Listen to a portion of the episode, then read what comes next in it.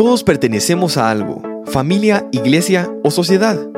Pero quien dicta qué hacer o cómo hacerlo en medio de estos grupos es algo que trasciende. El Evangelio. A través de él podremos vivir extendiendo nuestra mano al necesitado, escuchando al cargado y abrazando al vulnerable. Y de eso hablamos aquí, en conversaciones cotidianas que apuntan a la esperanza eterna. Bienvenidos a otra edición de Religión Pura el podcast de Alianza Cristiana para los Huérfanos. Hola, ¿cómo están? Mi nombre es Aisha de López. Aquí estamos otra vez en este estudio tan lindo que nos presta Open Marketing con David McCormick. Y vamos a seguir platicando sobre Dios como Padre y la dificultad de cuando no tuviste un papá presente o tuviste un papá muy dañino presente y cómo esto distorsiona, ¿verdad? Exacto. Este, entonces, em, continuamos con esa conversación. Sí, el, el, episodio pasado hablamos mucho como la, la base de esto, eh, la teología detrás de esto, o sea, por qué esto es importante. Pero sí es muy bueno, siento yo, que también hablemos de cuáles son las consecuencias en las personas donde hay una carencia de una paternidad saludable. Porque no solo es de que, tú creces con tu papá, aunque eso es importante, ¿verdad? Pero, eh, ¿qué pasa si realmente tu papá no está muy presente? O tu papá tiene incluso como algún tipo de trastorno, o, ¿verdad? O sea, eso genera implicaciones para los niños. No digamos las esposas también, ¿verdad? Pero, o sea, eh, y para todos tiene efectos, pero principalmente en los hijos, porque necesitan ciertas cualidades para fomentar un crecimiento y desarrollo apropiado los niños son diseñados para florecer en un ambiente con mamá y papá, ¿verdad? Entonces estaba leyendo algunas estadísticas, pero donde realmente se ve en los estudios sociales es, por ejemplo, donde las personas indican ellos, o sea, como una confesión propia, donde ellos dicen que no tuvieron una cercanía eh, emocional, se podría decir, con sus papás. Estas personas, creo que eh, tiene como implicaciones, por ejemplo, mucho menos de ellos, los que dicen que no tuvieron ese, como relación cercana con su papá, eh, van menos a estudiar eh, hasta la universidad o se implica eh, en su educación. Menos, menos oportunidades. Sí, menos oportunidades. Sí, es, mucho menos probable, un 80% que ellos vayan a estudiar en la universidad. afecta incluso que haya algunos síntomas de depresión en las personas, principalmente en los hombres. Em, eh, hablamos de también como que la estadística de las personas que no tuvieron una relación buena con su papá que terminan en la cárcel, creo que sube un 60%. Em, o sea, tiene muchísimas implicaciones para las personas. No solo es como que se siente que está mal, realmente ya se ve en la sociedad una carencia de una paternidad saludable. Em, hay implicaciones muy fuertes para los niños y los niños cuando lleguen a ser adultos o cuando estos niños lleguen a ser papás ellos. totalmente. Y, el asunto es que es, es un impacto muy profundo porque no solo es en cómo funcionas día a día, que, que finalmente es un factor, en cómo te relacionas, en, en lo que estás eh, percibiendo a tu alrededor. O sea, todo se tuerce o no, de acuerdo a mucho a esa relación. y, también hasta espiritualmente, como hablamos la vez pasada, ¿verdad? De cómo cuando alguien no ha tenido esa relación sana es mucho más trabajoso aceptar el regalo de la paternidad del Señor, ¿verdad? Mm. Y yo creo que cabe también, David, em, aclarar que el hecho de que un papá esté en la casa, técnicamente, duerma en la casa, no lo hace un papá presente.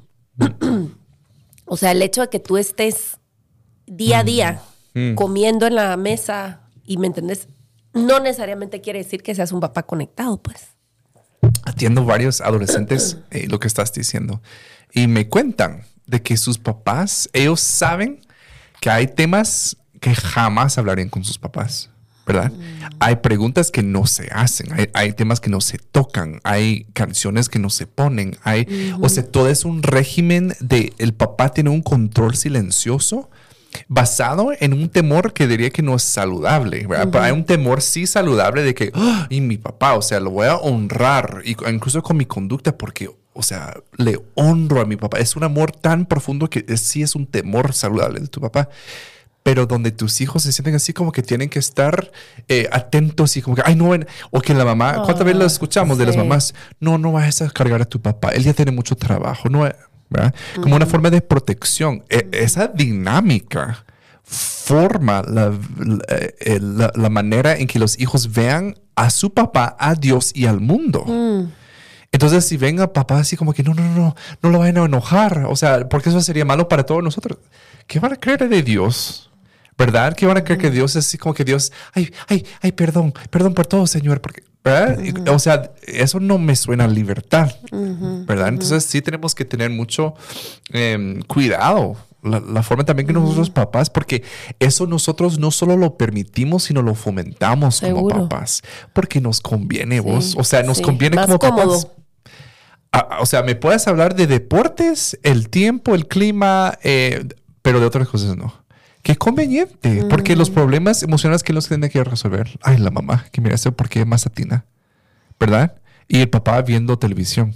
¿verdad? Entonces sí, es una paternidad tan distorsionada, tan conveniente, tan enfocado en sí mismo, cuando realmente ser padre es un llamado a servir, a servir. Exactamente. Perdón, le dije como gringo, a servir. Hay que servir como papás. Pero de verdad, eh, eh, yo creo que se ve muchísimo y es triste porque de verdad Dios no es así. Dios no es así, ¿verdad? ¿Qué otras cosas ves vos? O sea, ¿qué, qué podrías ver como consecuencias de una paternidad ausente? Y es como hemos aclarado, no solo se trata de que el padre no viva ahí, pero sí. Uf, una inseguridad muy profunda, vos. Mm. Una inseguridad y una sed de aprobación.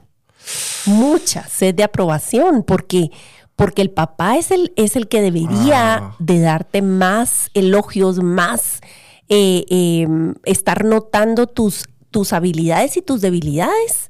Mm. Y es más fácil notar las debilidades y que el papá se tome la tarea de, por la razón que vos querrás, por, porque quiere aparentar, porque piensa que sus hijos son su tarjeta de presentación, más si estamos en contexto de iglesia, vayan a oír los episodios de Padres Hipócritas, que están algo candentes. Em, este, por lo que sea, creo que la tendencia natural puede llegar a ser de yo tengo que corregir eso yo tengo que instruirlos y entran por la puerta criticando y me entendés y corrigiendo y corrigiendo y lo que vos estás haciendo infunde un, un espíritu así como de ansiedad en la casa Claro. en vez de alegría de ¡eh! Ya vino mi papá, Ajá. vamos a disfrutar o vamos a platicar o voy a llorar con mi papá, le voy a contar hoy que me pasó tal cosa. Em, Mm. O a mi papá le da, le da igual Sí. igual, o sea, va a evadir el tema o yo sé que no me va a entender o no me va, no va a levantar la mirada para verme, entonces mejor ni me molesto ni digo nada, ni, ni cuento mis alegrías ni mis tristezas. Entonces, eh, el hecho de que un papá esté atento a tu fortaleza y a tu debilidad para coacharte y sí, para en las diferentes etapas de la vida suplir. El otro día estaba viendo a un chavo, a un tiktokero, hay, hay gente de verdad maravillosa en TikTok. Y regresamos al tema del TikTok. David me mira de reojo así. No. Hay gente maravillosa, de ver que Dios la bendiga por estar subiendo contenido valioso ahí. Y hay un chavo, es, es, un, es un chavo afroamericano con las trenzas así hasta la cintura, genial. Vos estuve eh, che- chequeando su. Todavía no les voy a decir el handle porque todavía no lo he oído Claro, suficiente sí, y sí, después nos cae aquí. Claro. Este, no va a estar yo en- endosando gente peligrosa. Pero lo, un- algo que oí interesantísimo de él es que eh, ser un buen papá y ser un papá incluso respetuoso, de eso de la crianza respetuosa y no sé qué, que es una, un callejón bastante marcado de trompadas, ¿verdad? Eh, pero él dijo algo, es un, un papá, un buen papá, es alguien que tiene estándares altos, pero equipa a sus hijos para cumplir esos estándares. Entonces, cuando el papá está para echarte porras, para ver tu debilidad y tu, y tu fortaleza y ayudarte, Ajá. ayudarte a fortalecerte y a echarte a, a- a notar puntualmente lo que estás haciendo bien, no solamente general, que eso está muy bien. Ay, yo te amo y sos, yo soy feliz de ser tu papá. Esas afirmaciones son necesarias, pero cuestiones del día a día. A la voz, mira, gracias. Limpiaste el carro después de que, ni, y ni te lo pedí, te lo agradezco, me hagas un montón. Eh, a la, miren, ¿quién barrió la entrada? Quedó re bonita, muchas gracias. Ah, ¿Me entendés? ajá, Detalles como puntuales del día a día. en el cual el papá juega un rol muy importante. Cuando no hay eso, hay una inseguridad muy profunda. Y ves, chavas, y yo fui una, ¿verdad? Vos súper insegura. Entonces te hace muy vulnerable. Porque cualquier tarado que se te acerca a decirte medio cosas bonitas, y ahí estás. Dios, Señor, me has, me has redimido, me has guardado. Pero yo sí miro una conexión directa de la voz, de la ausencia o la evasión o la eh, eh, haraganería incluso de la voz de, los papás con la inseguridad profunda. Y los chavos de hablar se manifiesta de otras maneras. Yo te hablo de, inseguridades de chavas porque es lo que tengo más cerca y tengo tres hijas y, solo un varón. Pero la inseguridad en los chavos, vos lo ves acá rato en tu clínica. Ajá, ajá, sí. No, y estoy pensando para todos los hijos se prende como que la moneda local para ganar la aprobación de tu papá. Y esa moneda local es lo que ellos usan en sus demás relaciones, ya sea ser la niña coqueta y distraída y, ah, o sea, o ser la bonita, ¿verdad? O ser la deportiva, o em, sacar buenas notas, o nada de eso y como que tengo que buscar cariño como sea, así que me convierto en alguien muy permisivo, ¿verdad? Con las, de, las demás personas y busco cariño por donde sea. Entonces tenemos que aprender, si yo les preguntara a tus hijos, tus hijos el día de hoy, ¿cuál es la moneda local? ¿Qué tienen que usar sus hijos para ganar ellos, para intercambiar afecto y aprobación tuyo? ¿Qué conductas? Y debe ser de que no hay nada que nosotros hagamos para ganar aprobación. Debe ser así. Eh, eh, lo hemos monetizado. Eh, monetizado. Monetizado. Perdón. Nosotros lo hemos monetizado, pero realmente es un sistema que debe, donde debe gobernar la gracia. Mm. Damos aprobación porque nosotros hemos sido aprobados. Mm. nosotros podemos afirmar porque nosotros encontramos nuestra afirmación y sabemos que no hicimos nada para ganarla. Entonces, eso debe ser lo que, que, gobierna nuestros hogares. Pero sí pienso como que las consecuencias y lo que fomentamos en nuestros hogares, la forma en que se gana de esas cosas, eso es lo que ellos van a utilizar afuera. Se ve en el trabajo, se ve en la iglesia. Voy a servir y servir hasta que ya no, eh, ¿verdad? Y hemos visto, o sea, mamás recién, eh, con, recién nacidos sirviendo, o sea, maltratando a sus bebés por el servicio al Señor. Y porque están buscando también como que alguien que me firme, que me vean. Porque eso es pues, obviamente lo que ellos tuvieron que hacer, ¿verdad? O, intentaron, ¿verdad? Y se aprende realmente, esos patrones son muy difíciles de romper. La gracia realmente es algo diferente. O sea, ellos tienen que aprender como una nueva forma de, llevarse ellos en sus relaciones, en esas dinámicas. Yo creo que es que es algo demasiado profundo, vos. Y si Dios lo diseñó y lo instauró para el florecimiento humano, es así de importante. Y, es donde ves como un ataque directo, ¿verdad? Vos del diablo. O sea, no quiero como entrar en misticismo ni cosas por el estilo, pero es así, es un ataque directo. Em, y, agarra por todas las aristas, ¿verdad? Para los niños, para las mujeres, para los hombres, ¿verdad? Y el hecho de que tenés papás irresponsables que, que zafan, que dicen, ahí te ves, ¿verdad? Em, por supuesto, eh, tiene tantas implicaciones en el día a día. y, es algo que me encantaría mencionar que eh, Aisha me enseñó una serie que está haciendo el doctor Jordan Peterson sobre Éxodo, donde él se sienta con gente más pirata. Yo estaba pensando, si un día me tocara sentar en esa mesa, yo me orino. O sea, yo de verdad, yo no podría. Esa gente... Espérate, en el primer episodio hay un sujeto que se sienta y se presenta y todo el episodio no habla. sí, yo, sería él. Yo estoy esperando a ver qué dice, porque hasta yo estaría como tomando notas, ¿verdad? Pero en el segundo episodio como que le dijeron los de producción, papito, mire, pues lo trajimos para que, usted creemos en que usted puede. Sí, sí. Diga algo. Yo, yo creo que sí, sería. ya después habló. Sí. Pero los demás sí, y hay un señor de que él, su primer idioma es hebreo, y él así como que interpreta la Biblia de una forma tan increíble. Pero algo que estaban viendo ahí es que cuando Faraón ordena a que las las comadres hebreas. No, las comadronas. las comadrinas. las que se salieron de su cuchubal para ir atender los partos. Vamos, comadres. ¿Cómo es comadrinas? No. Comadronas. Pues o sea. Comadronas. Sí. Cuando. Eh, Las parteras de Egipto. Eso es lo que dicen nuestras Biblias más comúnmente. Parteras. Ajá. Okay. Vemos un faraón que llama, manda a llamar a las parteras. Eh, hebreas, ¿verdad? Y incluso él dice como que puede ser que hebreas o no, porque no, no especifica, pero eh, los otros lo convencen a que sí. Pero em, dicen que, que maten, que, que, que tiren al agua porque ya, ya intentaron, o sea, ya intentaron que, que, los maten cuando nacen los hombres.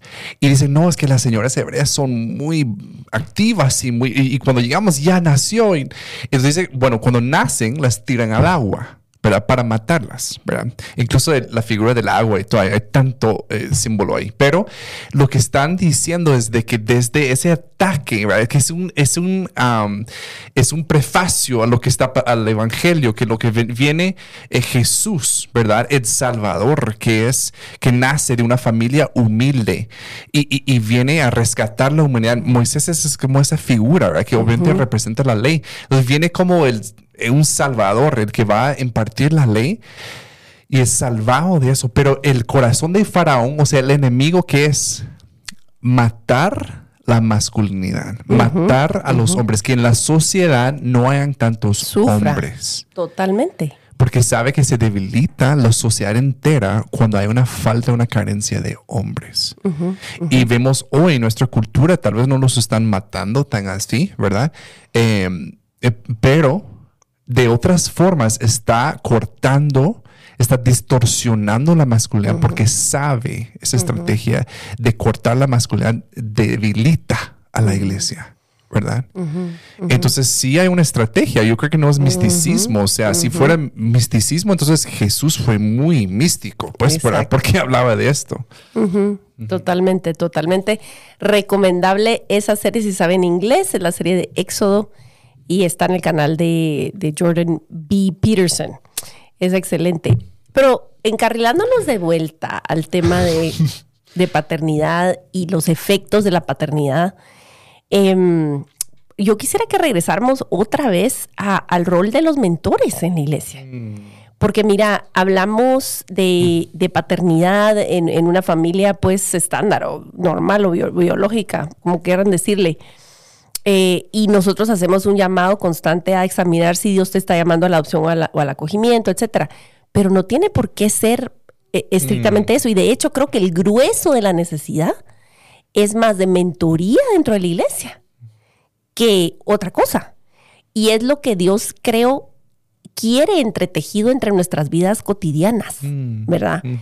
Y incluyo acá, estoy pensando, a los hombres, hombres jóvenes, papás como vos, que, están todo el tiempo en necesidad de hermanos mayores, de hombres sabios que caminen a tu lado. Y vos has sido bastante intencional en, buscar y creo que Dios está proveyendo mm. hombres para caminar con vos. Y creo que es muy saludable que tus hijas te vean mm. buscar y entablar relación con otros hombres. Y hombres que han tenido papás saludables son hombres más saludables. Extiéndanse a los lados para los mm. chavos que están viniendo rotos a la iglesia con necesidad de papás. No, no, sé tu experiencia cómo ha sido en ese sentido y sé que vos sos hermano mayor para un montón de, chavitos también. Mm. Sí, estoy pensando como en diferentes etapas de la vida, ¿verdad? Y hay una etapa específica en la que estoy yo y pienso en muchos hombres y, yo estoy pensando cuando yo subo las gradas de la iglesia a recoger a mis hijas, quiénes son los hombres que veo, ¿verdad? Y saludo a los hombres que están en la misma situación que yo. Pero pienso también en los hombres que nos lleven la delantera. Por ejemplo, sus hijos ya salieron de la casa y puede que sienten un poco como, ah, ya no tengo hijos en la casa. De verdad, los necesitamos los necesitamos y no para darnos clases. O sea, no es como que miren cuando yo era, pero una, una afirmación. Una así como que, ala, qué bien lo estás haciendo, ¿verdad? Em, o juntémonos, ¿cómo están las cosas realmente? ¿Con, ¿Cuáles son tus luchas? Necesitamos esa generación activa y puede ser que nos cueste un poco em, eh, buscar activamente un mentor, ¿verdad? Porque puede ser un poco como... Abrumador. Sí, entonces yo lo que he visto, sí, con estos chavos que, por ejemplo, que tienen familias jóvenes, trato, aunque me cuesta mucho, trato de eh, prever cuál es la necesidad que ellos tienen y tratar de suplirla, ¿verdad? Yo recuerdo muy bien un chavo que yo cuidé, em, que ahora es papá. Em, y de verdad no, tenía ganas de hacerlo, pero el día del padre lo llamé y le hablé y le dijo, y, y me escribió después y me dijo, mira, no te imaginas cuánto significó eso para mí que tú me felicites como papá en esto, ¿verdad? Y le está costando y todo, pero ahí va adelante. Entonces no son acciones así como compromisos muy grandes, pero pueden ser acciones pequeñas que marcan una, diferencia. Yo creo que es algo eh, de mucha ayuda eh, estar dispuesto, primero, involucrado en la comunidad de fe, o sea, tener conexión con la gente. Si no estás caminando, si no tenés eh, involucramiento en un grupo o lo que sea, ¿cómo te vas a enterar de las necesidades de, la gente? O sea, vas a poder doblar rodillas, pero en realidad la acción pasa a donde está la gente, entonces involúcrense, ¿verdad? Eh, tanto los que necesitan mentoría como los que quieren extenderse mm. hacia otros hombres jóvenes, ¿verdad? Eh, y, no, y no lo miren como un compromiso así como que, ay, me voy a echar a tuto la vida entera de este chavo. Pero es esa necesidad específica. y yo estoy pensando incluso David, qué valioso es celebrar las celebraciones, ¿verdad? Vos como esa llamada en el Día del Padre. O sea, tal vez no fue ni una ofrenda, no fue en ese momento una gran cátedra, fue una felicitación puntual. Eso, o sea, para el cumpleaños, para su graduación. Eh, vos hace falta ese tipo de lo estás haciendo bien. Yo estoy viéndote y lo estás haciendo bien. Eso, eso alcanza para mucho. Em, y aquí un tip para los chavos que nos eh, pudieran estar escuchando. Es mucho menos abrumador para un hombre que sobre todo si son hombres de Dios, están ocupados, están trabajando, están, ¿me entiendes? Ocupándose de su familia y todo. No vayas y, le digas, necesito una figura paterna en mi vida. O sea, se va a salir corriendo el pobre hermano santo. Vea. No, pero puedes decir, mira, fíjate que tengo, estoy teniendo una duda con, el tema de mi trabajo. ¿Te puedo llamar? ¿Qué día tenés chance? O podemos ir a un café tal ah, día. Exacto. Algo puntual. Creo que se construye una relación mucho más naturalmente y menos presionada de esa mm, manera. Totalmente, sí. Porque de verdad sí lo necesitamos, ¿verdad? Lo necesitamos. Em, porque vemos los efectos, como estábamos hablando antes, ¿verdad? ¿Cuáles son, serían los efectos? Hombres muy solos, mm. ¿verdad? Entonces tienden los hombres solos a recaer en sus patrones que fueron formados en su propia crianza. Y puede ser que sean buenos, ¿verdad? Pero sí sería para nosotros como los hombres preguntarnos cuáles son las consecuencias de mi propia crianza en la forma en que estoy criando hoy. Y si tú dices, no, yo no tengo, o sea, te estás engañando porque con qué estamos trabajando con lo que tenemos, ¿verdad? Entonces sí tenemos que preguntarnos qué es, no si será que lo tengo, será que hay algo de mi propia forma que fui creado. Entonces sí tenemos que estar conscientes em, y tener otras personas nos ayuda a tener una perspectiva diferente. Yo cuando veo a otros hombres interactuar con sus hijos, percibo deficiencias en mi propia eh, paternidad o incluso con mi esposa y digo, uy, me falta, ¿verdad? Y qué buena confrontación, ¿verdad? Em, hace poco tuvimos aquí a Sara de Ruano. Em, y ella está hablando de su vida entera y, y, hemos tenido el privilegio de viajar con Sara junto a su esposo. Y yo también he tenido la dicha de ver a Eric eh, interactuar con sus hijos, que son adultos, todos menos uno. Y yo de verdad, yo lo veo interactuar con sus hijas y es una admiración, un cariño, un deseo hacia su papá que yo, que yo digo dentro de mí, o sea, ¿qué está haciendo bien? Y lo hemos hablado, o sea, ¿cómo puedo? O sea, porque yo veo el fruto y ese es un buen árbol, ¿verdad? Entonces, eh, pero podemos aprender y requiere humildad.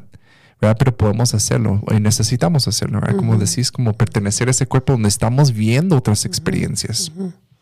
Sí, de verdad que el poder del Espíritu Santo em, se manifiesta en vidas transformadas y en relaciones que traen esa transformación. Mm. Como lo hemos dicho y nos lo han enseñado, ¿verdad vos? Eh, lo que una relación rompe, otra relación restaura. ¿verdad? No hay manera de restaurar eh, tu visión de Dios como padre y tu, y tu relación con tu propio papá, por ejemplo, aún si el papá ni está en la escena. No se va a sanar Hmm. si no tenés otra relación redentora. Totalmente. Y eso solo puede pasar en el contexto de la iglesia, o sea, de la, de la comunidad, de, de otra gente. No podés esperar sanidad en aislamiento. Y entonces, eh, o- o sigamos orando para que el Señor, eh, pues, traiga convicción de pecado a más hombres, transforme, ¿verdad? Más hombres y más mujeres y más familias, pero este episodio específicamente, hombres, em, para que puedan incidir en las vidas de quienes quizás no tienen relación biológica con ellos, ¿verdad? Mm, Sí. y, y a las personas que luchan con estas cosas que estamos hablando hoy. Tal vez tú estás mendigando aprobación por todos lados y puede ser que sea por la relación que tuviste con tu papá o no tuviste con tu papá. Mm, Eh, o, o estas inseguridades en, en cualquiera de sus formas, ¿verdad?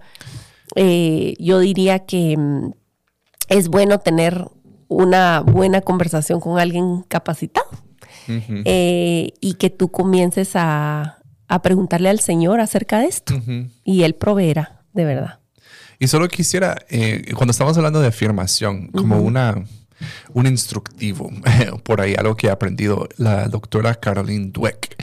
Eh, ella habla sobre un- una mentalidad, eh, una forma que pensamos sobre las cosas y ella ha estudiado eh, diferentes padres que elogian más a sus hijos asociando lo que ellos hacen con lo que son y diferenciándolo que hay afirmaciones por quiénes son y hay afirmaciones separadas por qué hacen. Entonces, solo una forma práctica de ver esto es que tú debes llenar el vacío, digamos, o, o- hacer mucho esfuerzo en afirmar como Dios Padre hizo con Jesús. Yo te amo, estoy complacido contigo. O sea, tú eres un tesoro para mí. Hay una afirmación fuera del contexto de acciones. Te afirmo por quién tú eres.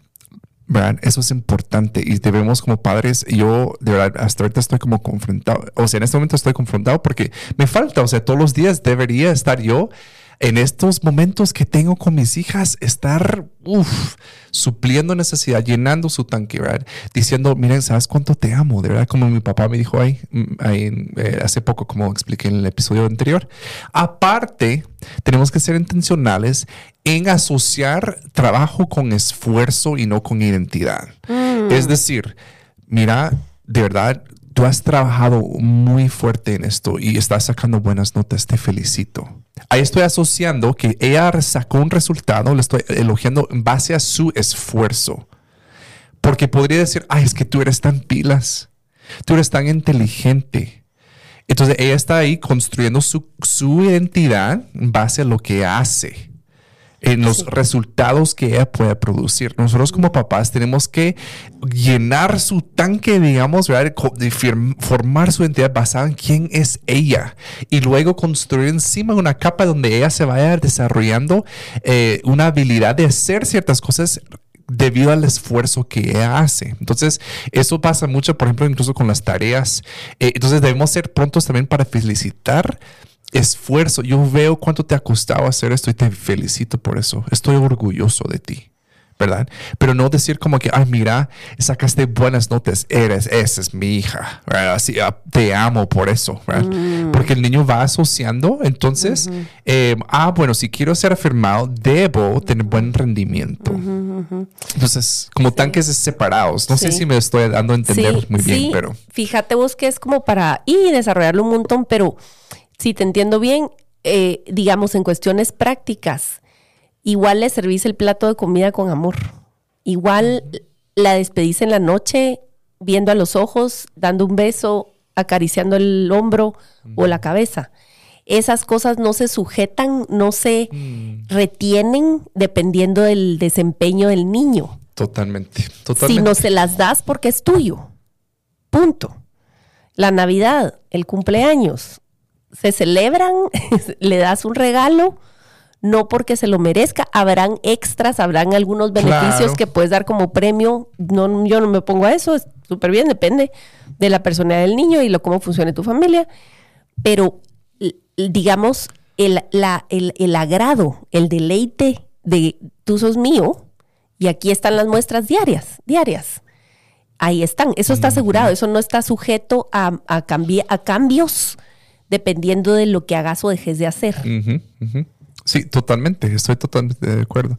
Ya que sea con el deporte, ¿verdad? Em, queremos decir, ay, es que tú eres tan bueno. No, digamos, ay, tú entrenas tan, duro, mm. ¿verdad? Em, en la iglesia, ay, es que tú eres tan bueno para servir. O sea, yo veo tu esfuerzo en servir a los demás y que bien lo haces. ¿Verdad? Entonces, como que denotar realmente lo que es esfuerzo y lo que es identidad, separar, tratar de separarlo, porque realmente se nos confunde si no hay una intencionalidad de parte de los papás. Pero eso es solo para, como para aclarar y vemos esto con Jesús, o sea, él obviamente fue afirmado por quien es. Él no había hecho nada ministerialmente hasta ese punto, lo que nosotros sabemos, ¿verdad?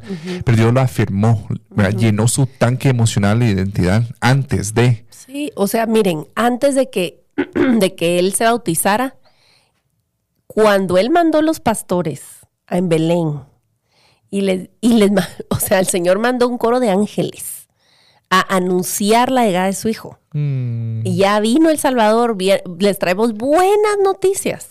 Él es esto, esto, esto, príncipe de paz, todos los títulos, ¿verdad? De, de las canciones que cantamos en Navidad. Eso se lo dio el Señor antes que hiciera nada, era un recién nacido. Mm, ¿Verdad vos? Una celebración, de, una su celebración de su vida. Y eso, por eso me gustan los baby showers y por eso me encantan los cumpleaños del número uno, porque el niño ni en cuenta y de todos modos está celebrando su vida antes que haga cualquier cosa. Entonces, eh, de eso estamos hablando, de celebrar la identidad del niño como hijo y no porque se gana un lugar en tu corazón porque te satisface tus estándares. Totalmente, totalmente. Así que ánimo, si tú no recibiste lo que tú consideras que necesitabas, Dios no se ha equivocado, ¿verdad? Y Dios nos equipa, pero su forma de equiparnos sí es en contexto de comunidad.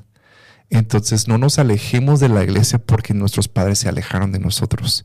Es una tendencia muy natural, ¿verdad? Que queremos aislarnos para protegernos porque no tuvimos a un protector mm. como necesitamos, ¿verdad? Pero ahora pertenecemos a un, cuerpo y Dios sirve como nuestro papá, nuestro pastor, que una de las funciones que tiene es de protegernos, de hacernos sentir a salvo. Y podemos encontrar eso, va a requerir un cambio de mentalidad de nuestra parte. Porque nuestro, tenemos como en repetición, no estoy a salvo, esta es una amenaza, esta, entonces de resetearnos día a día, decir, estoy a salvo, puedo confiar Alguien más vela por mí. Yo no tengo que ser hipervigilante viendo todas las amenazas porque alguien me tiene las espaldas, alguien me, ve, alguien más me está viendo. Así que tenemos que repetirlo para creerlo, ¿verdad? Así que les animamos a las personas, em, como Dios eh, se reveló con Agar, como hemos hablado. Muchas veces, Dios es el Dios que te ve, pues, y eso sigue vigente para nosotros. Así que muchas gracias por estar con nosotros. Eh, gracias por seguirnos en redes. Creo que el día de hoy tenemos 9.998 seguidores en Instagram. Por favor, ustedes, dos personas. Va a complacer el corazón de Mirna si dos personas llegan a darle seguir a CH. Eh, pero muchas gracias por estar con nosotros. Nos vemos aquí la próxima vez. La religión pura y sin mancha delante de nuestro Dios y Padre es esta, visitar a los huérfanos y a las viudas en sus aflicciones, y guardarse sin mancha del mundo. Gracias por acompañarnos en otro episodio de Religión Pura. Síguenos en nuestras redes como Alianza Cristiana para los Huérfanos.